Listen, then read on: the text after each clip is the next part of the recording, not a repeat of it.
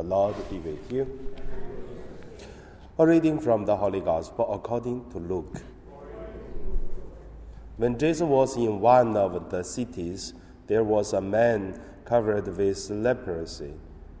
When he saw Jesus, he bowed with his face to the ground and begged him, Lord, if you choose, you can make me clean.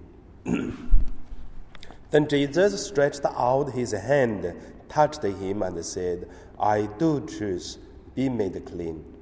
Immediately the leprosy left him. And Jesus ordered him to tell no one. Go, he said, and show yourself to the priest. And as Moses commanded, make an offering for your cleansing for a testimony to them.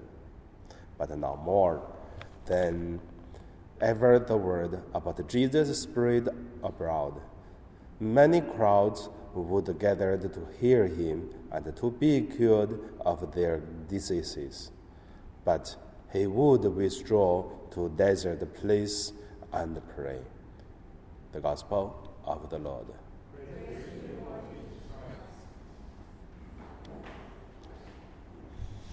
So today, my meditation, I would name it uh, I Do Choose. The first point, let us look at Jesus, I do choose to clean the leprosy. There is a very interesting situation, which is today when we read the Bible, we just think it's supposed in this way, like Jesus, where Jesus walk, if he see leprosy and then he clean, if he see some disease, he uh, heal it, if someone ask him a miracle and he help, like these kind of things. But try to put ourselves in the life of Jesus, also the time of Jesus. For example, today, if one of your friends have AIDS, do you eat with him? I think it's okay to eat with people who has AIDS. Do you sleep with him in the same room? When do pilgrimage to somewhere if you know exactly that person have AIDS?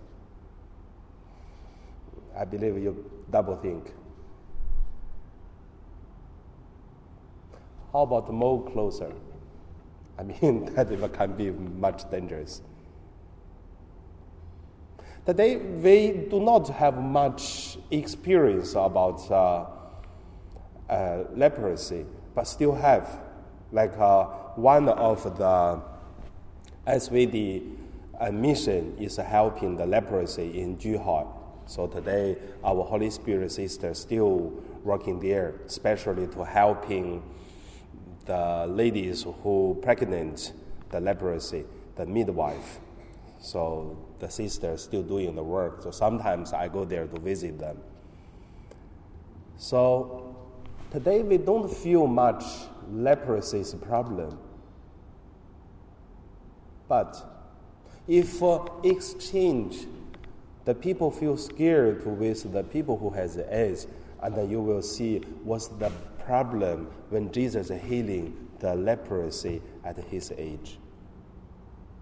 When people saw Jesus was touching the leprosy, the result is Jesus should forbidden to go to any city of the people. He should not, never go to any village because he touched the leprosy.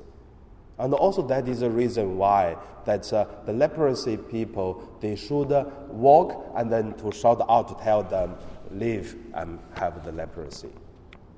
And also, that is the reason Jesus said, and do not tell anyone, but just go to the priest, the offering for the things to make sure that they make a decision that you are clean. So you see, Jesus have the risk of uh,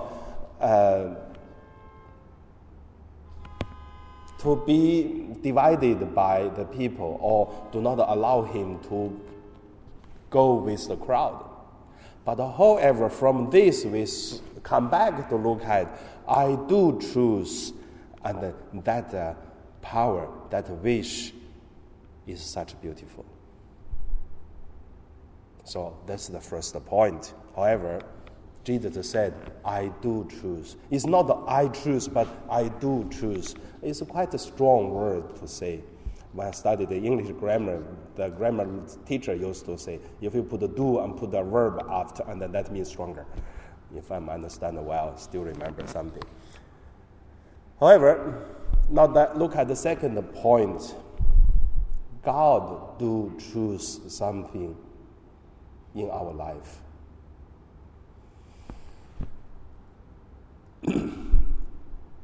Do you have experienced something that you do not like, but it's happened? Whatever you like or not, but however, the things just happen, make you feel suffer, make you feel. If the thing doesn't happen or didn't happen, it will be better. But however, it do happen. So, how do you think? How do we see God's plan? Because God do choose the thing happened. For example, let us talk to the bishop. Yesterday we have the funeral. This morning we finish it. So I can see from Vatican's have the beautiful idea. Even uh, Michael Yeung, our bishop, was uh, ill before he became the bishop. They just think at least he can stay for three, four years, and then another person just replace him. Everyone know, even the blind people know, can see that. But God do choose. He died early. Then the plan, the Vatican planned he should not die that early, and then waiting someone to replace him because someone can be the bishop after him. The diocese do plan, not do, I did plan but so, himself, I believe also. If you still remember two months ago or three months ago, when he went to uh, Vatican for the news talking about he resigned, and then he said, No, I didn't. And like, like this news, if you read, very interesting. You can see no one think he could die, even himself. And then God do choose let him die early than everyone planned. So, that is the view of God. So, from this, I come to the third point. When God do choose, and God can make better.